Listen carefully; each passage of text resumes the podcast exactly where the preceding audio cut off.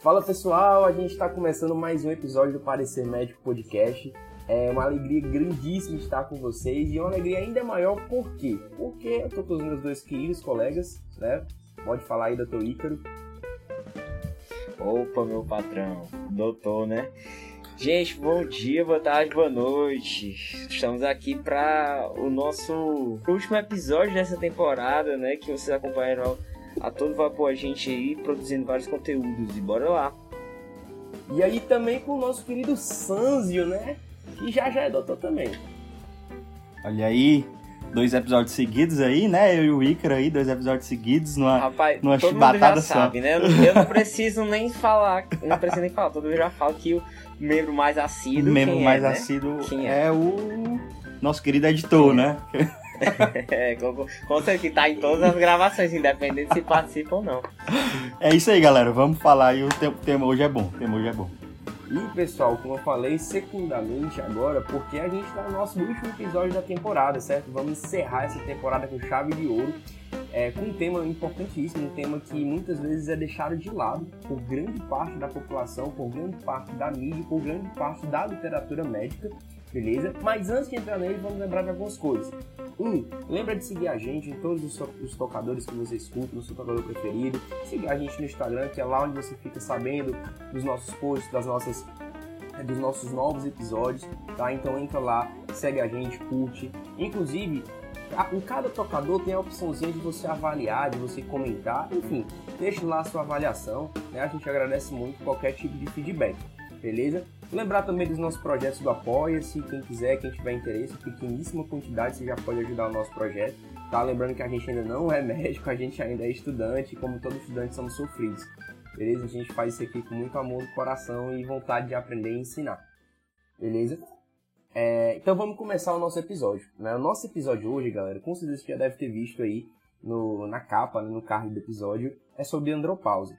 Né? e não tem como a gente começar um episódio sobre andropausa e não fazer uma comparação com a menopausa, com o climatério feminino.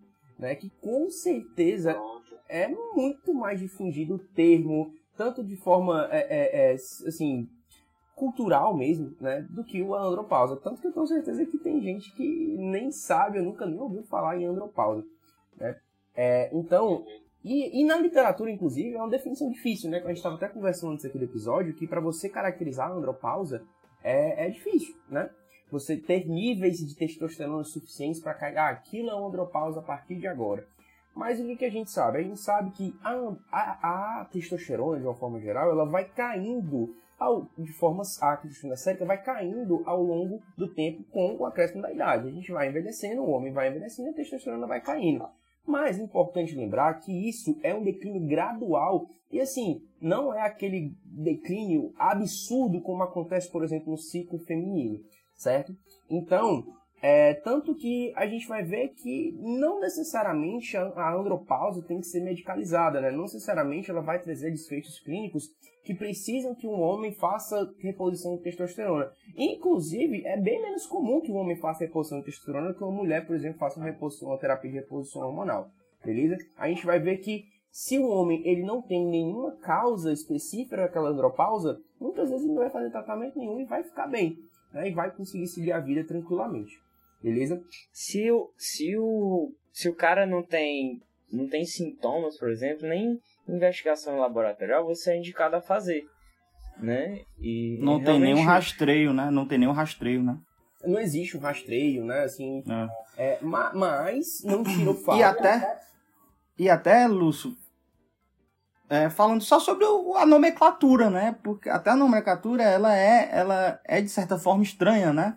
Quando você, quando você sabe que, na verdade, é uma diminuição gradual com a idade, né? Então, hoje não, hoje já se chama o hipogonadismo tardio, né? Hipogonadismo masculino tardio, né? O, andro, a- o termo andropausa, apesar de ainda ser muito conhecido, e, e eu digo conhecido entre aspas, né? Quando se fala do assunto, o termo mais conhecido é andropausa, é, acaba que ele não está sendo tanto mais usado, né? Pois é, não é, não é uma. Não é algo pontual, como Lúcio falou aí, como na menopausa, né? Que você, por mais que tenha um processo aí de pelo menos um ano, né? Que você precise é, né, para se ter o processo de, da menopausa, né, sem, sem menstruações, né, com a menorré, mas no homem é algo bem mais crônico, digamos assim, né, bem mais é, espaçado, beleza? E por não ter essa definição de tempo, a gente acaba abrindo espaço é, para falar de um hipogonadismo masculino geral, né? Como o Santos falou, a, a, a tradução do hipogonadismo masculino tardio, ela não, não é, ah, é só em idosos, ou então é só em adultos a partir de 40 anos, não tem uma delimitação. Então abre espaço para a gente falar disso e conhecer o que é, que é esse hipogonadismo, né? Porque, por exemplo, não sei se vocês lembram, mas devem lembrar que devido aos usos é, abusivos né, de, de anabolizantes, esteroides anabolizantes, o CFM ele teve que se posicionar em relação a, a isso, né, prescrições é, inadvertidas de esteroides anabolizantes, e considerou que a indicação para uso desse, dessas da TRT seria realmente o hipogonadismo.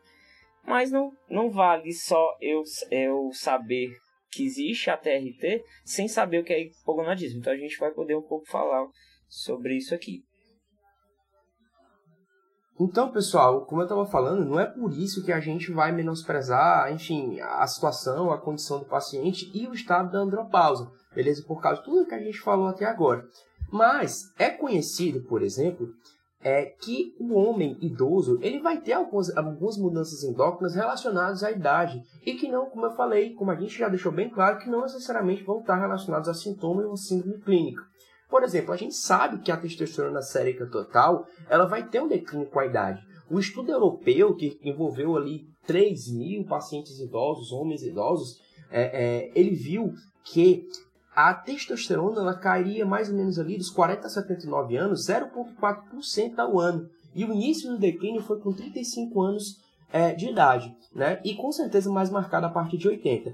E como o Ícaro falou, né? É, é um processo lento, é um processo crônico, um processo gradual, certo? Então, e tudo isso vai estar relacionado. Outra acharam também é a queda da testosterona sérica livre.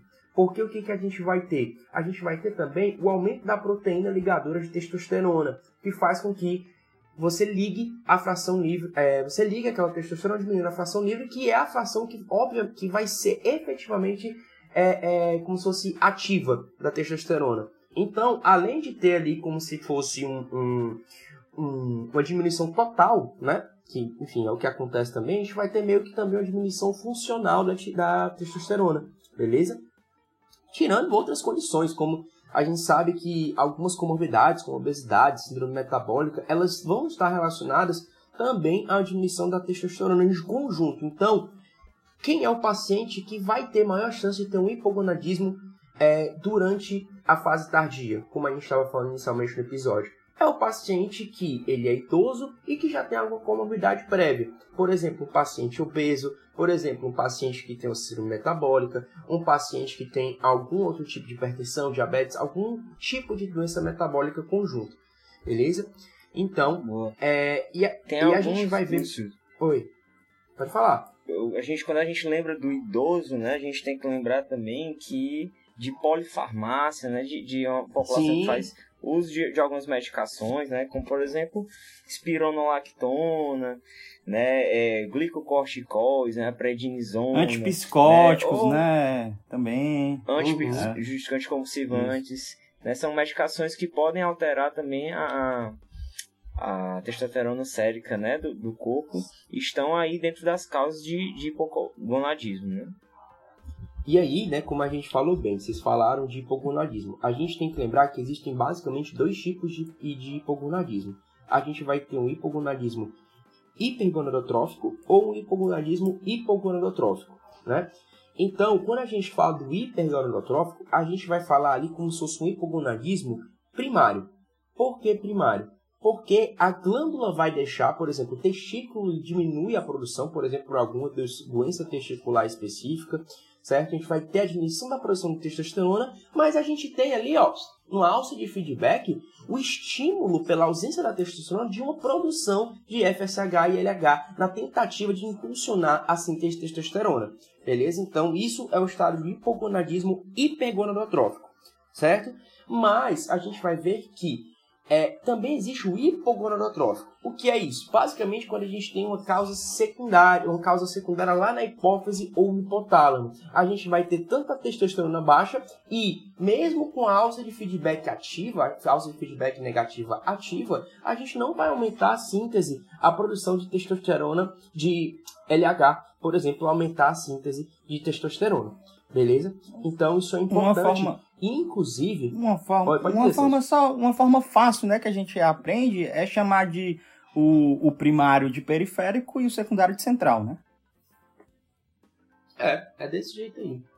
Boa.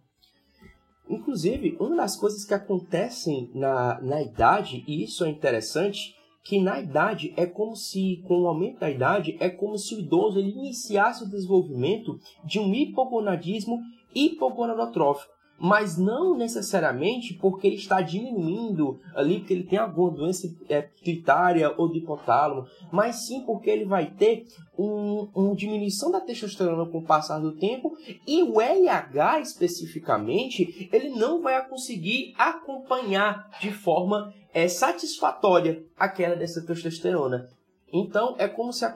É, tanto a gente estava falando no início do. Antes de gravar o episódio, eu e Santos, sobre a fisiopatologia, né? Principalmente do hipogonadismo no idoso. Então é mais ou menos isso que acontece. Devido ao envelhecimento do sistema circuitário, enfim, de todas as glândulas, a gente não vai ter uma produção de LH que supere a perda de, de testosterona. E aí a gente cria meio, cria meio que um defeito ali naquele ciclo de feedback negativo. Além de que é, além do, do a redução também de, do GNRH e do LH, vai ter também uma redução né, da produção de testosterona pelos testículos devido à a, a, a, diminuição ali da, das atividades das células de Leigh no testículo, né? Então acaba que o hipogonadismo no idoso, o hipogonadismo tardio, também chamado de andropausa, se torna uma síndrome mista, né? É, que envolve um, um hipogonadismo central e periférico. Boa. Cara, aí Lúcio, a gente falou. Eu acho. Oi, pode falar. Eu acho que, assim, pra gente completar essa parte e a gente olhar o nosso paciente um pouco mais. com, com mais é, cuidado, a gente precisa pensar, além do envelhecimento, né, que a gente está falando, a gente pensar em causas do que poderia. A gente já falou alguns aqui, mas do que poderia baixar né, a testosterona e, como você falou, comorbidades, né, que poderiam é, facilitar esse hipogonadismo. Né? A gente tem infecções que podem é, atuar nisso, né? como por exemplo a AIDS, né? infecções, doenças infiltrativas comuns no idoso, como por exemplo a amiloidose, né? ou então se o paciente foi submetido a um processo cirúrgico, a correção de hérnia, que também é conhecido no paciente idoso, né? correção de hérnia ou de uma varicocele que passou ali é, pelo testículo, teve alguma lesão na região genital, pode também estar atrelada a uma diminuição da produção de testosterona, né? toxinas como álcool, é, exposição a inseticidas, fungicidas, metais pesados como chumbo, né? pode estar atrelados a isso, beleza? Drogas, né, de consumo grande, ilícito que não é é uma lista muito grande, né? Que, que não é tão comum no idoso, né? Mas maconha, é, heroína, metadona pode estar relacionados a isso. E pro lado do secundário, a gente também tem causas infecciosas, mas a gente tem que pensar no que você falou mesmo, doenças sistêmicas como diabetes, a obesidade, sobretudo a obesidade mórbida, mas também pacientes é, dialíticos, né, que fazem hemodiálises é, uhum. regulares, é, cirróticos, pacientes cirróticos, lembrar, né, que uma das das aparições lá da cirrose hepática é a atrofia testicular, pacientes também por outro lado vítimas de TCE, né, de neoplasias neurológicas, prolactinomas, enfim, tudo isso vai estar relacionado a um hipogonadismo e eu preciso estar atento para o meu paciente. Cara, isso é interessante, porque agora eu acho que o Icaro resumiu uma coisa pra gente que é o seguinte, dessa primeira parte com relação ao envelhecimento e as causas e a relação que existe. É que que vocês viram que o hipogonadismo em si, né, ele é incomum no paciente idoso. Ah, mas vocês estão falando até agora e tal. Galera, mas o hipogonadismo em si, aquele sintomático, aquele que vai ter que ser abordado clinicamente, ele é incomum, tanto que é raro, assim, entre aspas, raro você ver um idoso, um paciente idoso, homem, fazendo reposição. Tem até estimativas, certo? estimativas, que... Lúcio, que, por exemplo, assim, apenas, uhum. apenas pouco mais de 20% dos idosos entre 60 e 80 vão ter ali uma, uma, uma testosterona sérica abaixo de 350, que nesses, nesses níveis ainda nem traria nenhuma, nenhum, nenhum comprometimento funcional, né? exato. Sim. Então, assim, é, vocês vão ver aqui que a gente vai se preocupar com o paciente idoso e principalmente por quê? Porque ele tem, é, digamos assim, que ele já é um paciente que tem um fator de risco e que a, o hipogonadismo vai ser muito mais frequente naqueles pacientes que têm comorbidades e são idosos. Beleza? Esse é o ponto que a gente está querendo trazer para vocês que a gente vai ter que acabar investigando. Beleza? Então, pessoal, seguindo o nosso episódio, é, a gente já sabe o que leva, o que pode causar, quais são ali as principais causas do hipogonadismo, como é que é a fisiopatologia no paciente idoso, mas quais são as consequências? Né? O que, que aquela testosterona pode levar num paciente? Boa. Quando a gente pensa em testosterona, né? É, o público em geral, a, o senso comum, né? a gente já pensa em massa muscular né? E Quer tomar bomba, é coisa... pode aplicar. Eu só não garanto se vai inchar. Ei, você já essa música? É isso aí. e no idoso, né, a gente tem a sarcopenia, que é uma das grandes causas da síndrome de... de... Ou oh, lembra aí pra mim. Diminuição de força é... muscular. Por quê? Não, da fragilidade. Ah, fragilidade. Da fragilidade. Né, uma das, das causas é. da síndrome da, da fragilidade do idoso né, sarcopenia. Então, uma das, das coisas que de risco, né, que a gente pensa já de cara é isso: massa muscular, diminuição de massa muscular, diminuição de massa óssea, né? Exato, pois é, já, já iria falar, osteopenia e osteoporose, né, desse, é, diminuição da densidade mineral, junto com a sarcopenia, são dois fatores que se complementam na, no, se complementam numa coisa ruim, né, vamos dizer assim. Além de que, além de que a gente vai ter outros, outros, outros sinais, sintomas de pacientes é, que podem sofrer aí do, do hipogonadismo tardio, né? E talvez um dos mais é, temidos, vamos dizer assim, para a população masculina, e deve ser dito, seria a diminuição da libido e disfunção erétil, né? É, tem que uhum. tirar, uhum, tem que tirar aí o elefante da sala, né? Tem que tirar o elefante da sala e falar sobre isso. Então, é, esses pacientes eles podem sofrer de diminuição de libido e disfunção erétil, tanto as, as disfunções noturnas, que, que precisam estar com os níveis bem mais baixos, como as, as, as, as disfunções no comportamento sexual, né? Boa, boa, Cara, é, é basicamente isso, né? A gente vai ter as principais queixas. Eu só adicionaria, é, e eu que mesmo não, não lembrava disso, mas, por exemplo, às vezes o paciente com um quadro de humor depressivo, né, Também, é. um pouquinho mais melancólico, né, o paciente que tem uma diminuição da vitalidade de uma forma geral, às vezes pode ser sim devido a, a uma baixa da testosterona. Beleza? Não é que tu, ah, eu tô cansado. Não, todo aí você vai dar ficando dando testosterona para todo mundo tá cansado? Não, né? Mas de forma geral, é, é, a gente vai ver isso. Mas tem outros também, por exemplo, anemia a gente pode ver que a testosterona, baixa testosterona pode estar relacionado a um quadro de anemia. Ah, Lúcio, então é hipomicro. Não, pessoal, calma.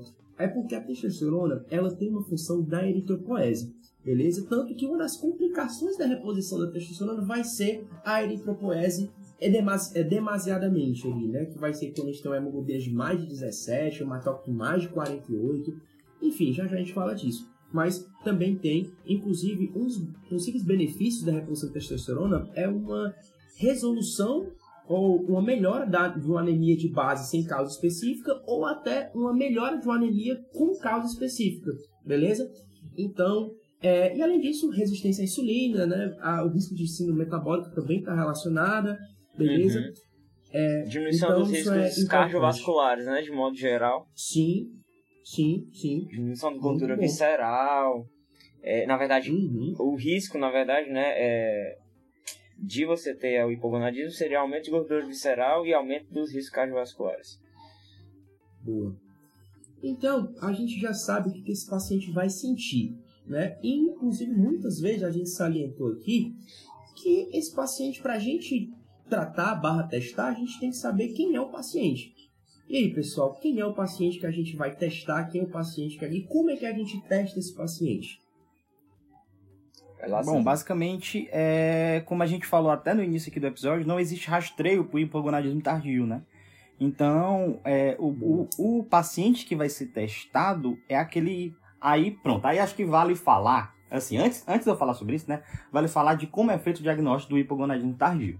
Beleza? Então, assim, o, o diagnóstico do, do hipogonadismo tardio ele é clínico laboratorial. O que é que isso significa? Tem que ter clínica e exames laboratoriais, né? Então, assim, pacientes que apresentam sinais e sintomas de um hipogonadismo tardio, mais é, níveis baixos de testosterona total e livre. Ou então, se houver dúvida, pode até testar o, SH, o SHBG e ou até mesmo a, a, a albumina, né? Então, é isso. Pacientes. Aí pronto, voltando ao que eu estava falando. Não existe rastreio. Então, o, os pacientes que devem ser testados são aqueles pacientes que apresentam os sinais e sintomas de um possível hipogonadismo tardio. É, se eu, salvo engano, aí Lúcio, tu pode até me corrigir, é, são, são pelo menos três sintomas sexuais, né? É, mais, mais os níveis. Aí a questão dos níveis é que fica aí uma, uma dúvida, né? Se você quiser falar melhor. Inclusive, o Santos tocou num ponto importante que um, um, grande estudo, aquele mesmo estudo europeu que eu citei lá no início do, do episódio, ele fala que foi um estudo com mais de 3 mil pacientes homens, enfim, estratificando por idade. Ele viu que essa baixa... É o EMAS, é? É o EMAS? três sintomas sexuais, EMAS, isso mesmo. É, o EMAS, que é o é, European Milk Centric é, European Male Aging Study. É, não, mas é European Male Aging Study. Pronto. Vai, continua. Pronto, é isso aí mesmo. o homem sabe do inglês. Mas ele fala o que? Ele fala que os pacientes que têm a baixa da testosterona, certo? E com três sintomas sexuais, de toda essa população, pasme pessoal, são só 2,1% dos idosos testados. Exato. Então, assim, vocês estão vendo que é uma população bem pequena. E aqueles que têm um hipogonadismo severo, que o estudo classifica assim, que é quando a gente tem menos de 230, ele leva em consideração 0,9%. Então, só 0,9% de toda a população de idosos do estudo da amostra tiveram um hipogonadismo com menos de 230. Beleza? E aí vem um debate que eu, Ícaro e o Wilson estavam tendo aqui no início do episódio que a mensuração é um pouco controversa, vai variar de literatura para literatura. Método, né? Vai variar de geral, método também. É, o, me, o pronto, isso é importante, porque, o, o, por exemplo, o UpToDate, ele escolhe o método dele Exato. e ele fala que tem que ser cromatografia, espectrometria, enfim. Então. Tem é, quimioluminescência, é, RA, tem vários, né? Sim, sim. Então, isso também vai diferenciar o, a sua marca ali, né? O seu, enfim, a sua meta para diagnóstico. Mas a gente viu, de forma geral, que a maioria dos estudos, barra artigos, barra literatura, fala de 230, né, pessoal? Acho que a gente pode, paciente idoso para hipogonadismo tardio, Eu acho pode que colocar essa meta de 230. A, a fim do que a gente quer passar aqui com a mensagem nesse episódio, dá para estipular esse valor, né? Não, acho, que não, acho que não tem problema a gente estipular esse valor aqui. Sim. É isso aí. E, gente, como é que o médico, assim, já, já posto isso, né? Como é que o médico ele vai instruir o paciente a realizar esses exames. Né? Acho importante, isso é importante, importante. também. Sim, exames endocrinológicos, né, hormonais, eles, alguns têm algumas ressalvas. Né? E esse também tem. Então você vai escolher o período da manhã para o seu paciente fazer essa coleta né, do, do sangue. E aí é estipulado um período de 7 às 10 horas, que seria o período que você tem maior concentração sérica de testosterona. Então eles colocam esse período e aí você vai fazer duas uh, amostras, sendo que intervaladas de duas a três semanas, beleza? Então não é um resultado só a qualquer hora do dia, tá? Tem que ser estabelecido para você fazer um diagnóstico correto, entendeu? Muitas vezes é, eles fazem essas duas amostras porque é, é corriqueiro, é, segundo a literatura, que um paciente tem um resultado ali é, baixo, né? Um baixo valor. E aí muitas vezes influenciado por uma medicação, influenciado Exato. por uma situação de estresse. Era o que eu ia, era né? o que eu ia falar. Ainda vale aí a, a, expertise né, do profissional de identificar o porquê que aquele hipogonadismo está acontecendo, né? Vai que o paciente tem uma diabetes descontrolada, uma síndrome metabólica descontrolada, e ao tratar essa causa base, pode assim tratar o hipogonadismo sem a necessidade de reposição hormonal. Boa, boa. Então, um valor só ele não significa muito, né? A gente tem que ter cuida bem cuidado com esse tipo de exame né, e com esse tipo de paciente. Até porque é um, seria uma terapia, caso fosse instituída, também com riscos. Com certeza. É, inclusive, só adicionando, aprofundando um pouquinho mais ainda que vocês já falaram, ponto importante e legal de se falar, porque beleza, tem que ser feito de manhã, tem que ser repetido, de preferência duas vezes, como o Micro falou, e se o que a literatura fala é de consistentemente baixa. Se essa, se essa testosterona vir consistentemente baixa, a gente ainda pode fazer a dosagem do LH e FSH para determinar, como eu falei lá no início do episódio, se é um hipogonadismo primário ou se é um hipogonadismo secundário. O primário vocês entenderiam aqui como hipergonadotrófico, o secundário como um hipogonadotrófico, beleza? Inclusive, o UpToDate ele cita que se você tiver frente de um hipotiroidismo secundário com uma severidade moderada, o que é isso, de menor que 200 de testosterona, e a presença ou não de outros é, deficiência de outros hormônios pituitários, gonadotróficos, uma conduta muito interessante é solicitar ressonância nuclear magnética de célula túsca, certo? Porque a gente pode aí estar tá diante né, de, de algum tumor, algum, alguma massa uhum. crescendo nessa, nessa pituitária fazendo a, investi a investigação se né? torna aprofundada né, a partir disso, né? É, e tem, então tem outra coisa, é um gente. Complexo, né? A gente colocou aí valores, né? É, como é que eu posso dizer? É, limites inferiores, né? Mas existe o que a literatura chama de zona cinzenta, que seria um valor mais ou menos, depende, depende da, da fonte, né? Mas mais ou menos de 230 a 350, 200 a 400. Um valor em que você ficaria ali na dúvida, né? É um paciente sintomático, e aí você pode lançar mão de um outro tipo de exame, né? Que o Lúcio falou, por exemplo, que a gente tem alteração da testosterona em relação à quantidade de uma proteína no, no nosso organismo, que é a proteína ligadora de hormônio sexual, né, SHBG. Então, eu posso fazer, é, solicitar minha testosterona total e posso solicitar minha testosterona livre. Contudo, nem todo laboratório tem essa testosterona livre. Então, o que se faz é solicitar SHBG e faz uma aferição a partir dessa, dessa testosterona, dessa SHBG. E aí, se ambos os valores, testosterona total e livre, derem baixos, né? Ele coloca aqui para um valor de testosterona livre é, abaixo de 6,5 nanogramas por decilitro, que ele chama de é o FT, né? Testosterona livre. Eu vou é, confirmar o meu diagnóstico, né? Se eu tenho ali testosterona total entre 230 e 350, e segundo o Vilar, tá, gente?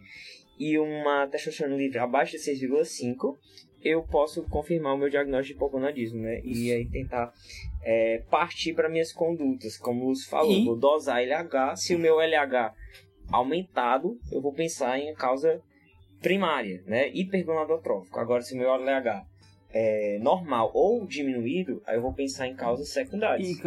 E, e é comum que no envelhecimento, que a gente estava falando lá no início também, exi é, exista o aumento dessa proteína ligadora, né? Que é o SHBG. Então, assim, é, é comum que realmente é. essa testosterona livre esteja diminuída. Né? Até porque o que 90, 90 e tantos por cento é, é ligada, né? Da, da, da testosterona pouquinho ela livre. E com o aumento do SHBG ainda se torna menos ainda. Cara, é, é massa como o episódio tá, tá assim, no sentido que tá se complementando aquilo que a gente falou na frente, tá servindo. É porque geralmente endócrino é assim, isso aí é o bonito da endocrinologia, porque a fisiologia ela é muito importante para você entender aquilo que conduta, né? Então, isso é massa desse tema. Mas, beleza, pessoal. Nosso ouvinte ele já entendeu é, como quem ele vai ter que ir atrás de testar. Ele já, ele já entendeu como testar e como diagnosticar. A gente já acho que forneceu aparatos suficientes para esse momento para ele. Aí agora o nosso ouvinte deve estar se perguntando: eita, agora é o momento que eu vou atrás das testosterona, né? Que eu vou aplicar. Vai aplicar. Tal. Vou fazer o meu. Eu vou, vou fazer meu idoso crescer. A pessoa. Então, galera. Cautela, Lução, mas vamos cautela. lá. Eu acho que.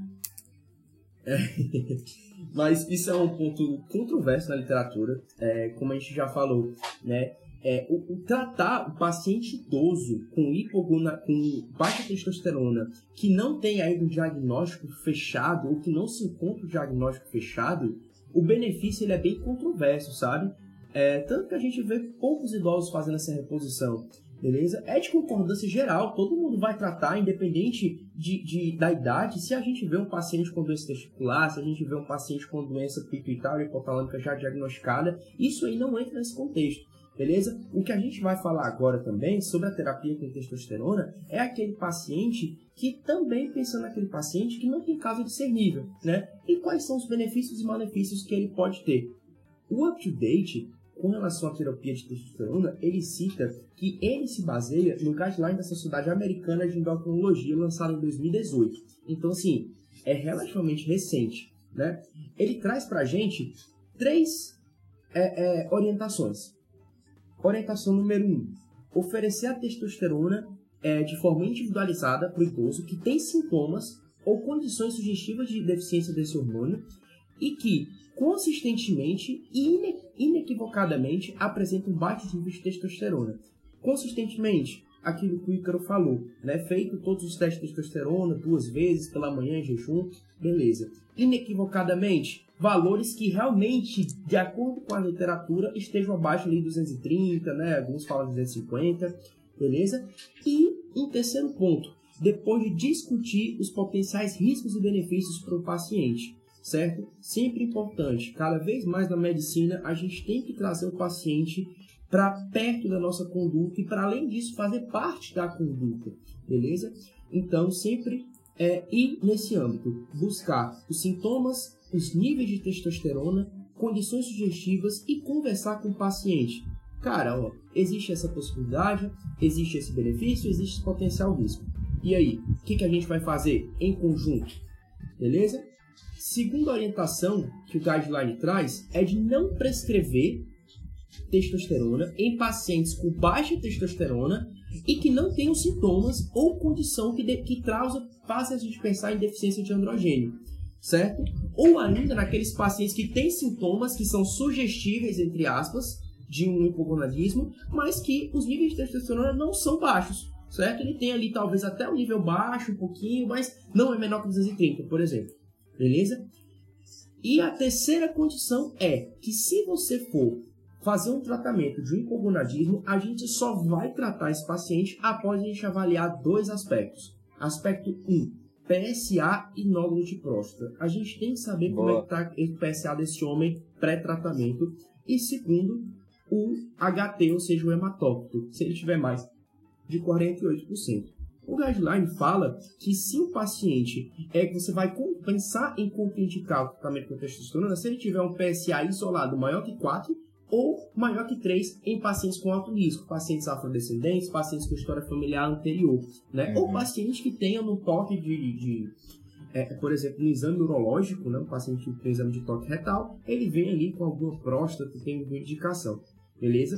Ou, ou sintoma é, de trato então, urinário baixo, né? Retenção urinária. Pô, importante. O paciente já tem já limitações, né?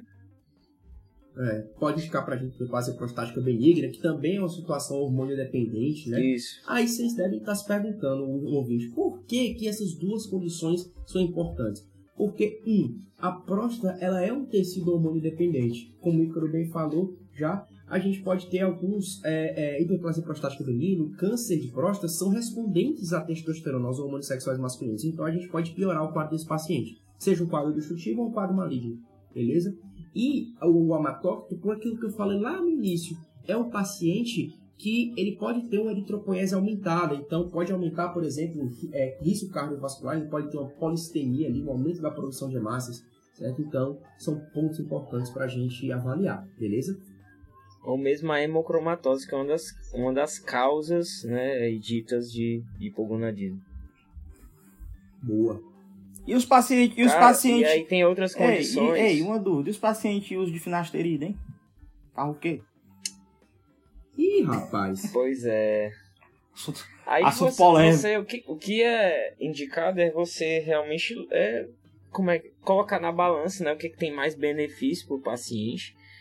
Né, se é a, o uso do, da finasterida, né, do, do medicamento para diminuir ali a testosterona, os níveis de DHT, ou se é uma reposição. Né, você vai realmente ficar ali na, na dúvida, né, mas a clínica do paciente vai ser mais importante, eu acho.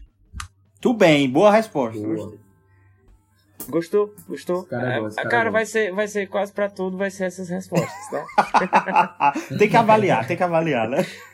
Tem que avaliar, justamente. Cara, ah, por exemplo, Eu não outro- sei o que fazer, solicita uns exames. Chama uma coisa importante que, que eu vi lá, coloca aqui, que eu não sabia, que a situação, né, é, de, da, da reposição de testosterona pode agravar uma apneia obstrutiva do sono. Então Sim, você não verdade. faz diante de uma apneia obstrutiva grave não tratada, né? Uma de outras condições. E outra, né? Diante de que a gente também lembra, acho que o, o, o Lúcio falou até na canção que ele citou aí pra gente, né? A canção, Retenção de a líquidos. canção, porra. Retenção de Boa, líquidos. meu chapa. E aí você vai é um reter líquido em um paciente com insuficiência cardíaca grave, não controlada, né? Ih, rapaz. É, você né, tem que pesar a mão né, nesse tipo de paciente. É um paciente que você vai, vai ver de cara que a terapia de reposição de testosterona ela não vai melhorar o prognóstico, né? O paciente de uma insufi- insuficiência cardíaca grave, não tratado, você precisa primeiro tratar a doença de base, né? Beleza? Beleza, beleza.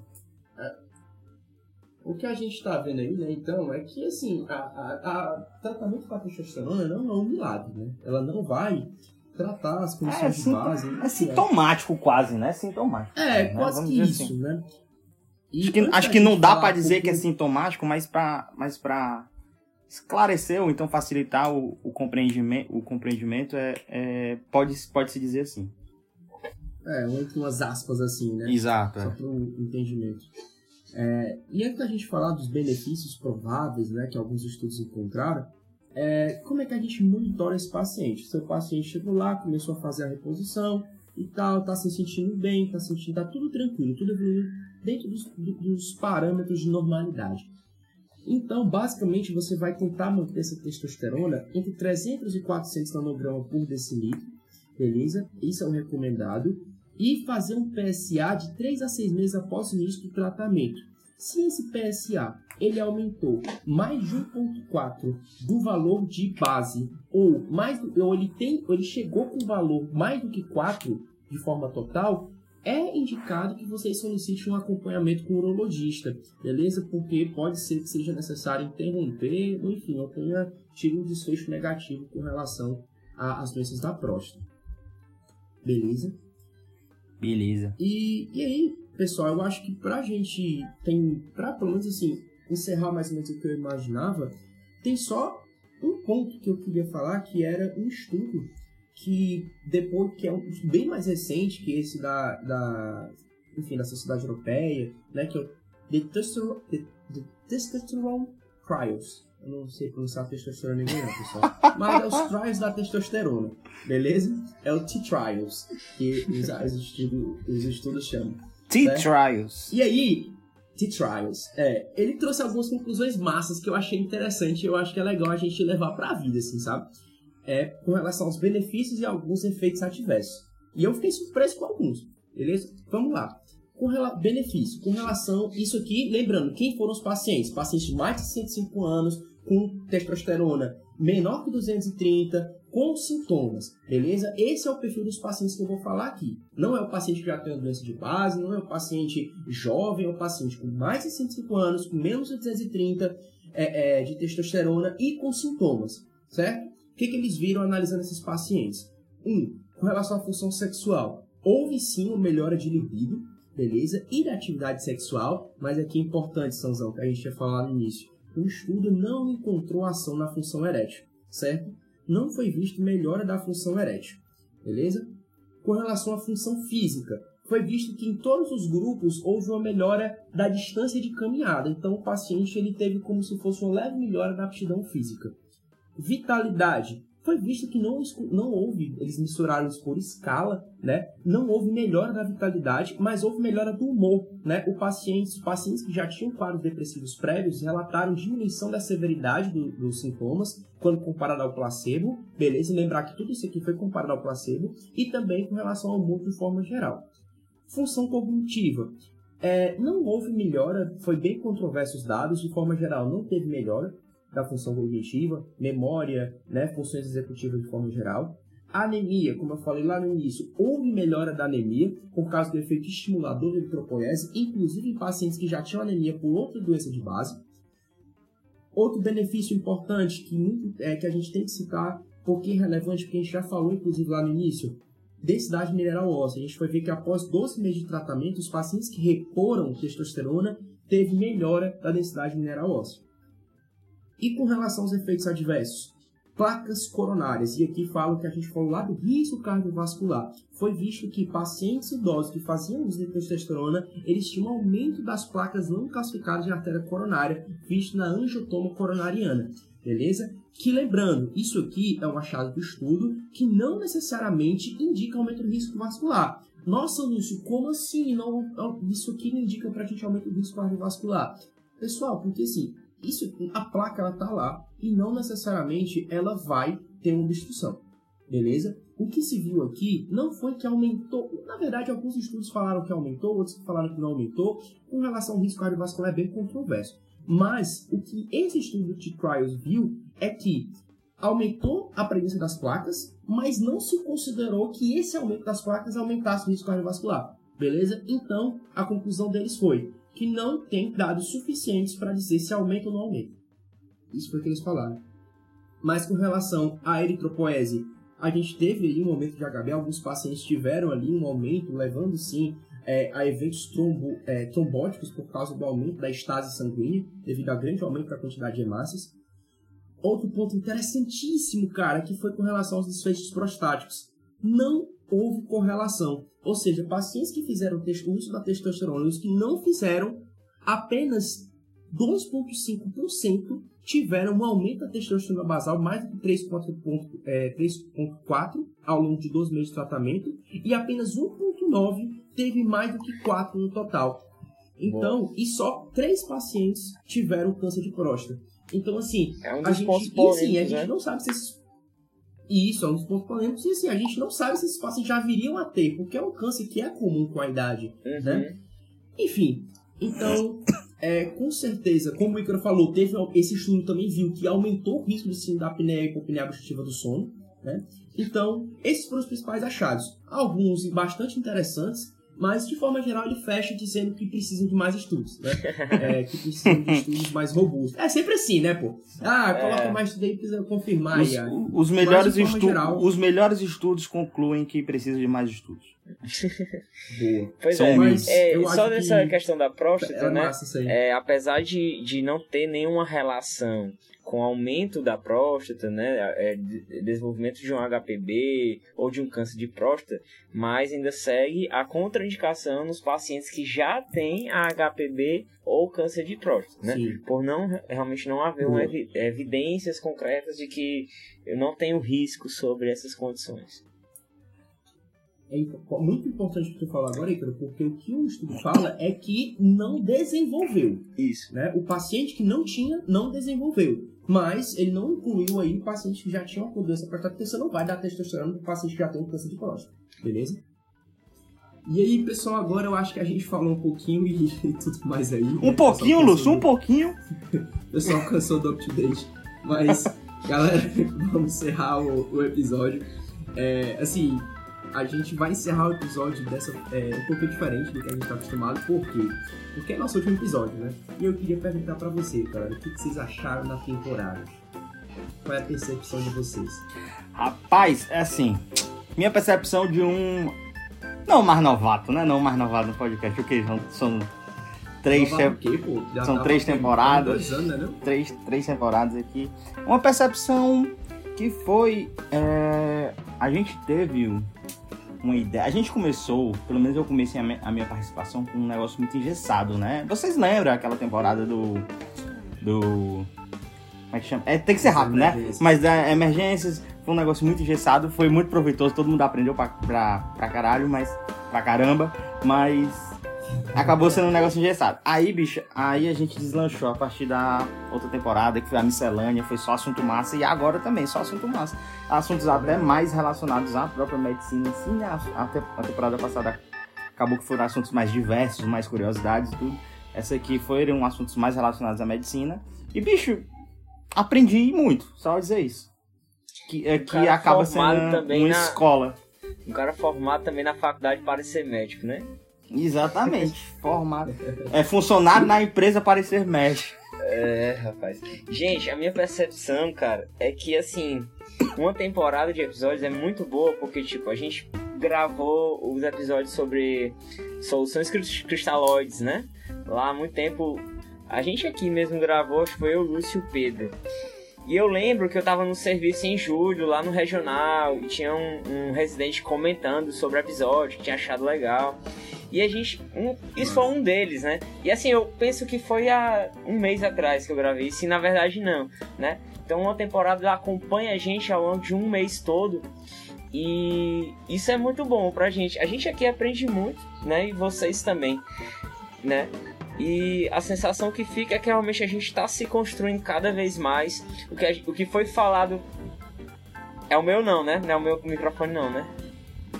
Acho que é o do Lúcio. Mas. Mas enfim. É o que, o que a gente falou aqui, eu consigo aplicar por vezes né, na minha prática no hospital. A gente falou aqui das soluções cristalóides, né? Da, da reposição volêmica, a gente falou de infarto, a gente falou de insuficiência cardíaca, da importância da, da apaglifosina, né? no- nos últimos estudos. A gente falou diversas coisas. Né? Em andropausa agora, né? Também, pô, que é um, um tema importantíssimo. Então, é uma construção muito grande do, do- da, da nossa, dos nossos conhecimentos, né? Que vão ser aplicados aí na nossa prática. É muito top.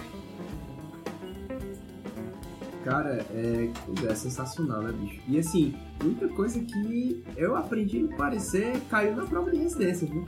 Caiu, Então, por exemplo, da caiu. glifosina, da glifosina É. caiu, pô.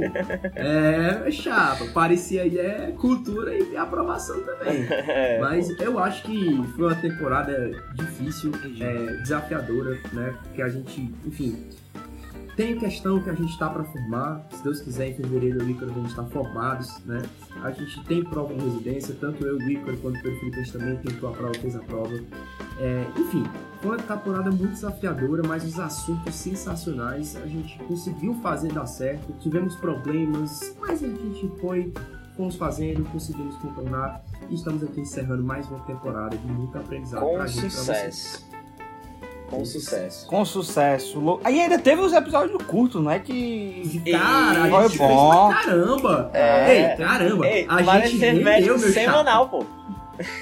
Foi- tu é foi doido, parecer- Macho, primeira vez que isso acontece desde a pandemia, meu chapa. É. Foi Doido, mano. duas temporadas em uma, pô. Não, tu é doido. A gente fez episódio. Galera, ó, tem episódio pra caramba. Ei, fala Eu sério. Acho que nós somos do- um do podcast que mais produz episódio aí, viu? Fala Se- sério. Mas- Gostei. A não ser aqueles malucos que faz todo dia, né? Ei, fala sério. É, sem firula e menos firula ainda ficou bom pra caralho. Ficou, Ficou top. ficou- ficou bom. Tem- A galera tá criativa pra caramba, né? Porque o pessoal tá no outro nível. Bora, é isso aí, moçada. Um abraço e Pois é, até, galera. Se Deus quiser, até, uma Até a próxima. se Deus quiser. Valeu, e gente. Abraço. lembrar de seguir a gente, certo? Lembra de seguir a gente, de curtir a gente, a gente tá junto. E escutem nossos episódios, tem muito episódio bom, viu? Um abraço, valeu. E Valeu. beijo pra minha mulher, minha Falou, namorada. valeu. Te amo. Cara Tinha romântico. que ter no último, no último episódio da temporada. né? É. Valeu, galera. Beijo.